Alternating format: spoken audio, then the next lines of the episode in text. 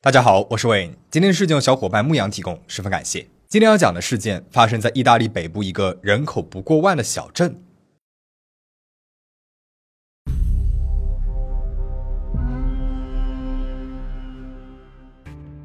加尔拉斯科小镇位于全意大利最富裕的伦巴第大区，是帕维亚省治下的一个小型市镇。这里的居民过着富足的生活，可以说是有钱有闲。二零零七年八月十三号这一天是个星期日，正值盛夏，天气酷热难耐，再加上公共假期八月节即将到来，很多的意大利人都开启了度假模式，带上全家去海边吹风，躲进山里面避暑。商店呢也大部分都关门歇业了。所以这一天，加尔拉斯克小镇街道上空无一人，大部分人都出门旅游去了。下午一点半左右，一阵刺耳的电话铃声打破了悠长夏日的宁静。一名男子拨打了当地急救中心的电话。A Garlasco?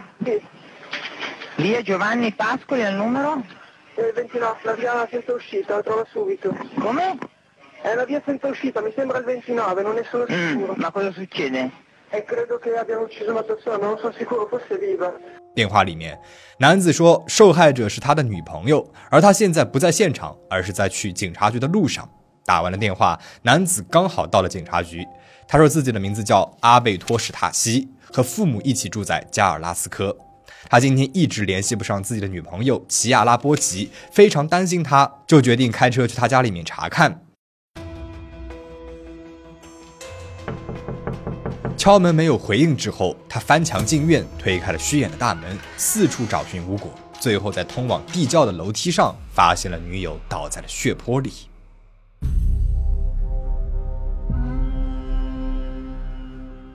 两名值班的宪兵迅速赶往了现场。我们先来看一下案发现场的大致样子。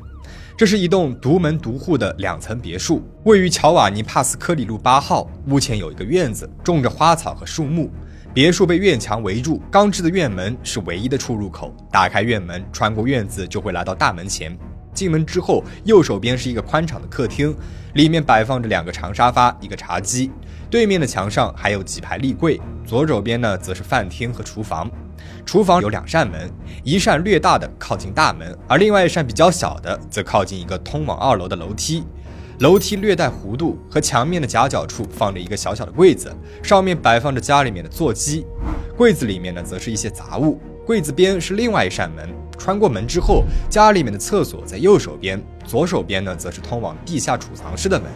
正前方是另外一个比较小的娱乐室，里面摆放着沙发和电视。二楼则是一家人的卧室。赶到现场的宪兵发现，大门的门锁完好，没有强行闯入的痕迹。进屋之后，连接客厅和娱乐室的走廊上有大量形态各异的血迹。顺着血迹的方向，他们打开了通往储藏室的门，在向地下室走的楼梯上，同样发现了血迹。在楼梯靠近末端的位置，有一名身穿粉红色短裤短袖睡衣的女子，头朝下倒在了血泊当中，已经没有了生命体征。而这名女子就是报案男子阿贝托的女友，二十六岁的齐亚拉。在现场的两名宪兵立马呼叫了支援，医护人员检查后确认齐亚拉已经死亡，并且移送到了法医处进行尸检。警方封锁了现场，并且开始询问邻居，看看有没有人在案发上午听到或者是看到什么异常的现象。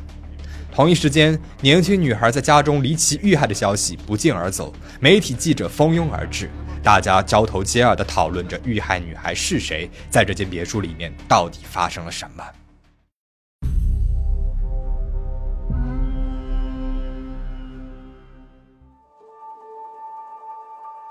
齐阿拉波吉案发当年二十六岁，刚刚研究生毕业不久，在帕维亚的一家 IT 企业实习。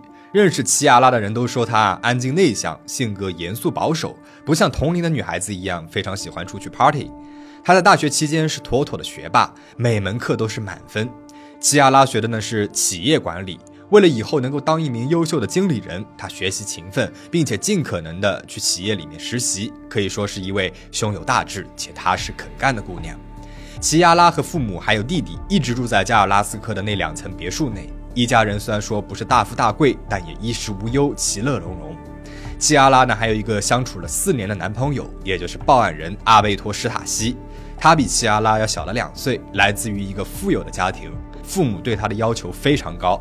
他呢也没有辜负父母的期望，从小到大学习成绩呢也都很好。案发当时就读于欧洲最重要的商学院之一、久负盛名的伯科尼大学，可以说是前途无量了。齐亚拉和阿贝托的感情在外人看起来非常稳定，双方的父母也很赞成两个人的交往。不出意外的话，他们应该会顺理成章地组成家庭，然后生儿育女。八月二号，阿贝托结束了为期一个月的游学，从伦敦返回到了加尔拉斯科。正好那个时候，齐亚拉的父母和弟弟都去度假了，要等到八月节结束才会回来。那齐亚拉呢，没有一起去，一方面是因为他刚刚入职实习不久，而另外一方面，他想和阿贝托趁着家里面人都不在的时候，好好的过一过二人世界。阿贝托这一边呢，他的家人也去度假了。他因为要在八月十七号之前写完论文才能够顺利毕业，所以他也没有跟着家人去度假。同时呢，他还抽出来很多时间陪伴齐亚拉，两个人一起吃饭，一起看电影。总的来说还是非常甜蜜的。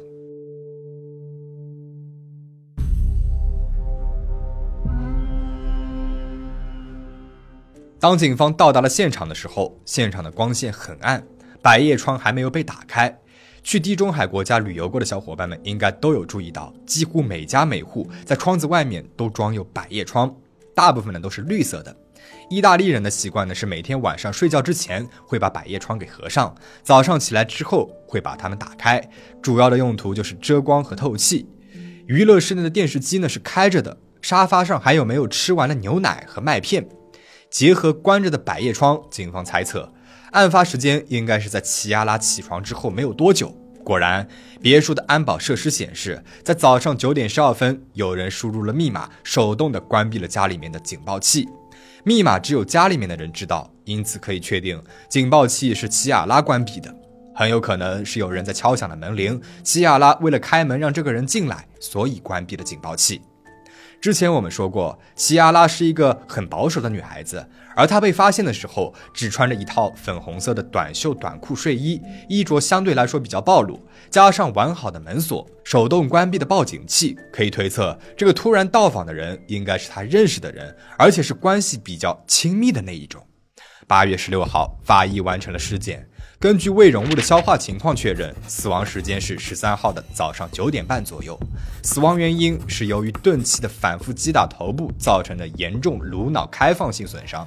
这种程度的损伤意味着齐阿拉应该是在被击打的几分钟之后就死去了。从伤口的形态来看，凶器应该是一把铁锤。齐亚拉没有遭受性侵犯的痕迹，所有的伤口都集中在了头部。可以看得出来，在行凶的过程当中，凶手下手狠毒且目标明确，一心想要置齐亚拉于死地。这一点在现场的血迹状态上得到了印证。第一处血迹出现在通往二楼的楼梯边，形态为喷溅状，这里应该就是凶手加害的起始位置。在喷溅血迹与第二道门之间，是由拖拽形成的擦拭状的血迹。门框边上的墙上则出现了凶手第二次击打受害人所留下来的痕迹。接下来，在通往地下室的门口和墙边也发现了大量的血迹，指向凶手第三次击打了受害人。最后，在去往地下室的楼梯起始处发现了滴落状的血迹，之后则是擦拭状的血迹，应该是在凶手第三次击打了齐亚拉之后，抱起了他的身体，把他头朝下扔下了楼梯。齐亚拉的尸体在下滑的过程当中，头部屡次撞到了楼梯，最终停在了楼梯的末端。完成了这一切之后，凶手去往了洗手间，清理了身上的血迹。在洗手之中和池边洗手液的瓶子上，发现了微量被稀释的血液。洗手池前的地垫上和毛巾架上也发现了血迹的残留，都属于被害人齐亚拉。家里面的一块擦手的毛巾也不见了，应该是凶手在匆匆清理过后带走了。厨房里面留下来了凶手往外走的血脚印，一直延伸到了大门口。除了毛巾以外，经过家人事后清点，家里面还丢失了一把锤子，贵重物品和财物都没有丢失。负责调查走访周边居民的宪兵也有了重大的发现。有一位女儿家住在附近的中年女性，那天早上要去女儿家里面帮女儿喂猫，路过齐亚拉家的时候，看见了一辆黑色的女士自行车停在了别墅外。等她在十点二十分喂完猫出来，自行车已经不见了。而另外一位路过的熟人说，他在九点半的时候也看到了那辆黑色的女士自行车。他当时呢还觉得纳闷，没有见过齐亚拉骑这辆车子啊，谁会这么早来齐亚家里面拜访他呢？由此可以看出来，作案人应该是骑着自行车来的。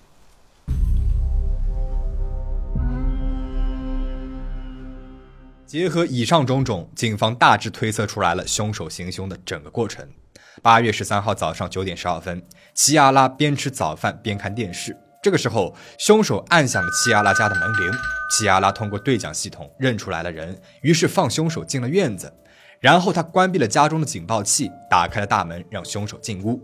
进门之后，两个人先是来到了厨房坐着聊天，之后也许是因为某些事情起了冲突，凶手开始袭击齐亚拉。两个人扭打至楼梯边，在那里，凶手控制住了他，并且用锤子猛击他的后脑。齐亚拉被打倒在地，凶手抓住了他的脚踝，抬起他的下肢，把他往地下室的方向拖行。被拖到了第二扇门边的时候，齐亚拉恢复了一点神智，开始反抗。凶手于是再次击打了他的头部，直到他一动不动。把他拖到了地下室门口时，凶手为了确保齐亚拉已经彻底的死亡，就给了他最后一击，然后把他给抱了起来，头朝下扔下了楼梯。做完了这一切之后，凶手去了厕所，开始清理脸上和身上的血迹。他站在洗手池前，用洗手液洗掉了血迹，并且简单的擦拭了洗手台和洗手液的瓶子，然后抓起了身边毛巾架上的擦手毛巾，把身上的水给擦干，并且把毛巾也给带走了。他接着来到了厨房，那也许是为了拿遗落在那里的私人物品。然后把东西拿走之后，他打开了门，穿过了院子，骑上了停在外边的脚踏车，逃之夭夭。自此，我们可以总结出来凶手的几个特征：一、凶手只有一个人，且身体比较强壮，应该是一个男性；二、他是本地人，且很有可能就住在离案发处不远的地方；第三，他是齐亚拉比较熟悉，甚至是信任的人；第四，他对现场的环境非常了解，曾经多次去过案发现场；第五，他手段残忍，目的明确，动机很有可能是为情或者是为仇。警方也根据这几点开始排查齐亚拉的社会关系，试图锁定嫌疑人。这其中也包括了齐亚拉的男朋友阿贝托。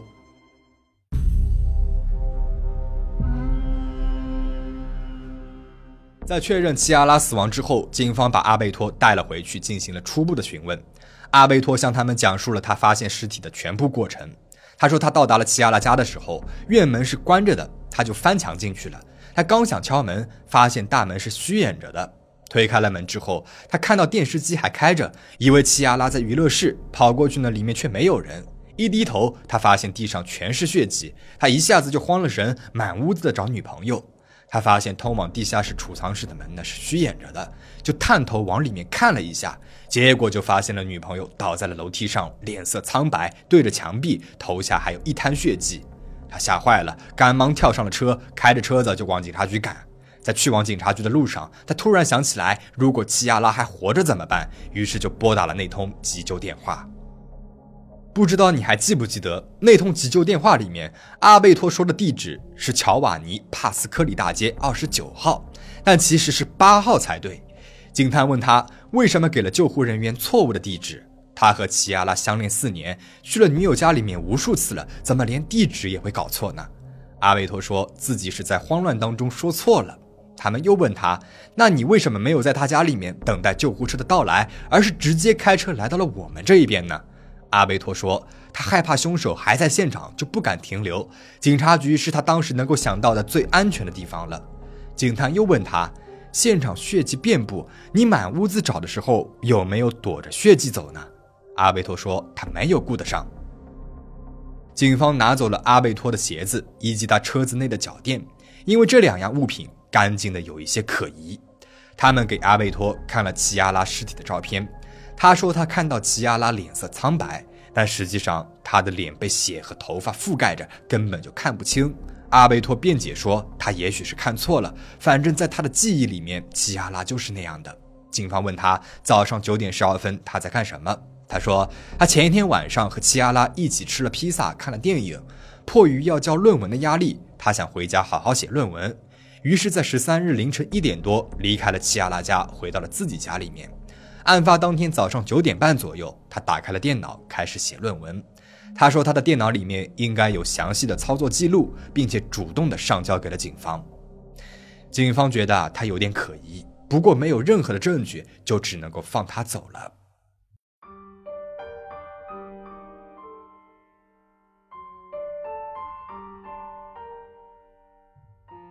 在八月十八号，家人们齐聚当地的主教堂为齐亚拉送行，阿贝托也在母亲的陪同之下参加了葬礼。他边哭边走进了教堂，更是在齐亚拉的遗体前靠着齐亚拉母亲的身上泣不成声。这个时候，齐亚拉家人早就已经把阿贝托当做家里面的一份子了，从来没有怀疑过他。但是警方其实已经开始暗中调查他了。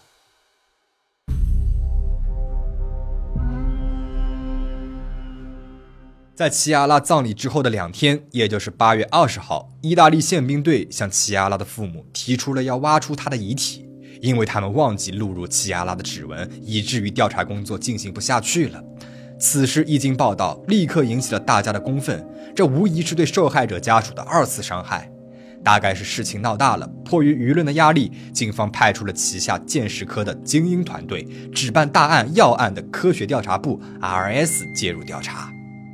R.S 来到了现场之后，都气坏了。这哪里是现场啊？明明就是公园嘛！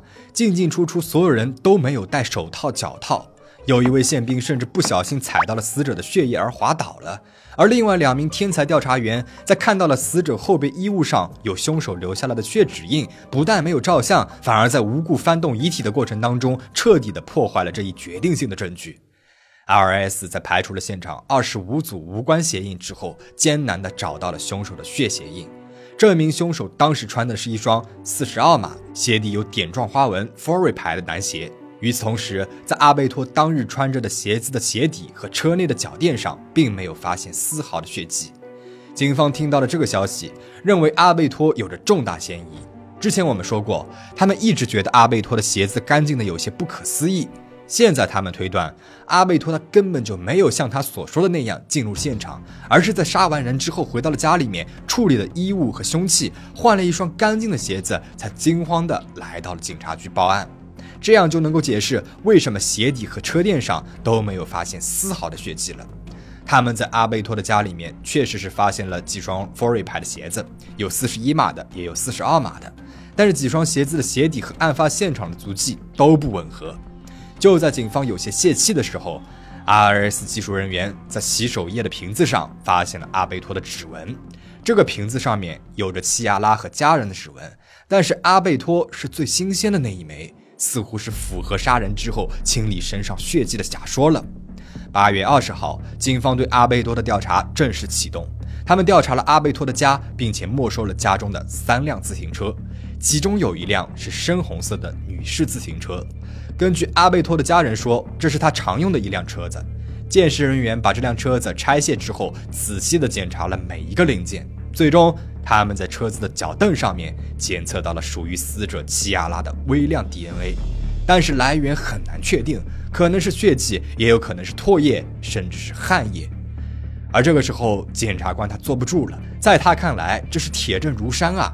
阿贝托杀害了齐亚拉之后，穿着带血的鞋子骑上了脚踏车。死者的 DNA 就是在这个过程当中被他给弄到了脚凳上的。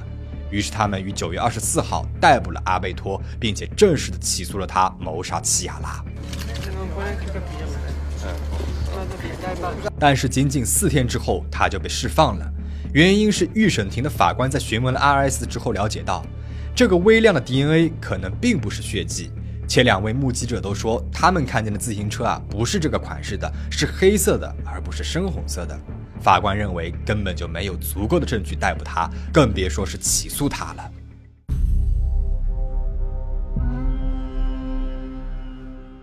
检方当然是不会就此作罢的，他们不仅需要更有力的证据，还需要找到阿贝托杀害齐亚拉的动机。他们仔细的搜查了阿贝托的电脑。发现了一个被藏起来的叫做军队的文件夹，打开文件夹，里面都是阿贝托私藏的上百部色情片，他把它们分门别类，按照开车方式、演员年龄、种族特色等等，既有条理的收纳在了专门的文件夹里面。看得出来，阿贝托是一个收藏家级别的爱好者了。不仅如此，他的电脑里面还留下了曾经浏览过儿童色情内容的痕迹。在其中一个 USB 硬盘当中，还发现了他拍摄的大量女生足部的照片。按照时间来看，应该是他在伦敦游学期间拍摄的。同一个硬盘里面，他们还找到了他和齐亚拉的一些照片，有些是比较私密的。于是检方认为，齐亚拉一定是发现了男友的私密爱好和其他女生的私房照，两个人就起了争执。阿贝托为了防止齐亚拉说出去摧毁他的精英形象，所以痛下杀手。这个动机看似是成立的。再加上那一双干干净净的鞋子和自行车上脚凳上受害人的 DNA，检方再次以谋杀罪起诉了阿贝托。阿贝托那边自然是不可能毫无动作的。他的辩护团队在详细的调查了电脑当中的数据之后，建立起来了案发早上阿贝托的行动轨迹。电脑显示，他于九点三十六分开机，访问了储存色情片的文件夹。直到二十一分钟之后的九点五十七分，他完成了身心的放空，并且接了一个来自妈妈的电话。十点十六分，他打开了 Word，开始写论文，一直到中午。这也就意味着，如果他真的是凶手的话，那么他的作案时间就只有九点十二分，受害人关掉报警器到九点三十五分之间这短短的二十三分钟。检方做了一个实验，从阿贝托家到齐亚拉家骑自行车大概需要六分钟。也就是说，留给他的作案时间只有十七分钟。在这十七分钟之内，他要完成和齐亚拉在厨房起争执，用铁锤击打他的头部，拖拽，再次击打，再次拖拽，最后一次击打，然后把他扔下楼梯。就算如检方所说的，这一切都可以在十分钟之内完成，那么杀了人之后的阿贝托应该是浑身是血的。在五分钟之内，他还得把身上的血迹清理到不被人看出来为止。然后骑车到家，他还必须火速开机，开始观看色情片。辩方认为，这短短的二十三分钟之内根本就不够完成这一系列的行为，尤其是清理身上的血迹，要路人看不出来，搞不好还得换一套衣服才行。二十三分钟真的够吗？检方说完全够了，而辩方说完全不能。此案一审于二零零八年二月二十三号开庭，控辩双方就二十三分钟之内够不够展开了激烈的交锋。检方甚至找人在现场做了案情模拟。经过十个月的审理，十二月十七日，法官因为证据不足，判决阿贝托谋杀罪名不成立。二零一一年案发的四年之后，齐亚拉的家人决定上诉。他们再次检验了警方手头上所有的证据，包括之前不知道为什么会被忽视的受害人齐亚拉指甲缝里面发现的 DNA 和在他手指间发现的三根金色短发。DNA 本来就是微量的。再经过四年的降解，最后他们只能够提取到一名男性的 Y 染色体。至于三根头发，因为没有毛囊，所以并没有提取到任何的 DNA。即便如此，齐亚拉的家人仍旧提起了上诉。在简单的审议之后，二零一一年十二月六号，上诉庭判决阿贝托无罪。之后的几年，阿贝托从伯克尼大学毕业了，搬去了米兰，找了一份工作，消失在了公众的视野里。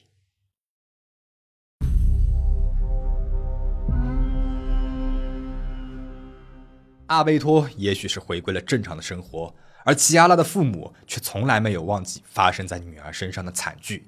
对他们来说，真凶除了阿贝托，不会有其他人了。他们决心上诉到最高法院。二零一三年四月十八日，最高法院决议推翻判决。现在必须要找到比之前所有的证据都还要确切的证据。可是从哪里入手呢？辩护团队偶然发现。有奇亚拉 DNA 残留的脚凳，并不是那辆深红女士自行车原装的。后来，他们从一位当年参与了搜查阿贝托家里面的调查人员那边了解到，阿贝托家里面其实还有一辆黑色的女士自行车。第一次去搜查的时候，办案人员没有发现他。后来，阿贝托的父亲说家里面还有一辆自行车。工作人员问他长什么样子？父亲给了模糊的描述。工作人员一听，和那目击者描述的自行车不一样啊，就说不用交了。但是其实，这辆自行车完全符合目击者的描述，而且就停在阿贝托父母家的车库，一停就是七年。这辆车子重见天日之后，搜查人员发现沾有奇亚拉 DNA 的脚凳，正是从这辆车子上面拆下来的，然后装到了酒红色的那辆车子上去。这还没有完。在二零一四年十二月的庭审当中，有一位专家证人指出了一个重要的细节：阿贝托确实是可以躲着所有的血迹走的，除了一个地方，由于楼梯是螺旋状的，他必须要下到第三阶的台阶，探出头才能够如他所说看到楼梯底端的齐亚拉的脸。而这三阶台阶上满是血迹，尤其是第三阶，如果真的是他发现的齐亚拉，那么他的脚印一定会留在那里，鞋底会染上血迹，而他的鞋底连最微量的血迹都没有找到。唯一可能的解释就是，他不用看也知道齐亚拉在哪里，因为他就是把齐亚拉扔下去的那个人。二零一四年十二月十七日，意大利最高法院判决阿贝托·史塔西谋杀齐亚拉波吉罪名成立，需要入狱服刑十六年。阿贝托拒不认罪，坚称自己是无罪的。直到现在，作为凶器的锤子仍然没有被找到。阿贝托当时穿的血衣和鞋子也是下落不明，动机更是扑朔迷离。因此，这个案子即便已经审结，还是有很多人相信阿贝托是被冤枉的。更多的人则表示：“嗨。”哪有那么多的谜案啊？还不全是凭意大利警察的精明强干，不迷都迷了。那么今天的故事到这边就讲完了，你还有什么看法呢？你觉得阿贝托他是真凶吗？欢迎在留言区讨论，说说你的想法。最后，请大家保持警惕，保持安全。我们下期再见。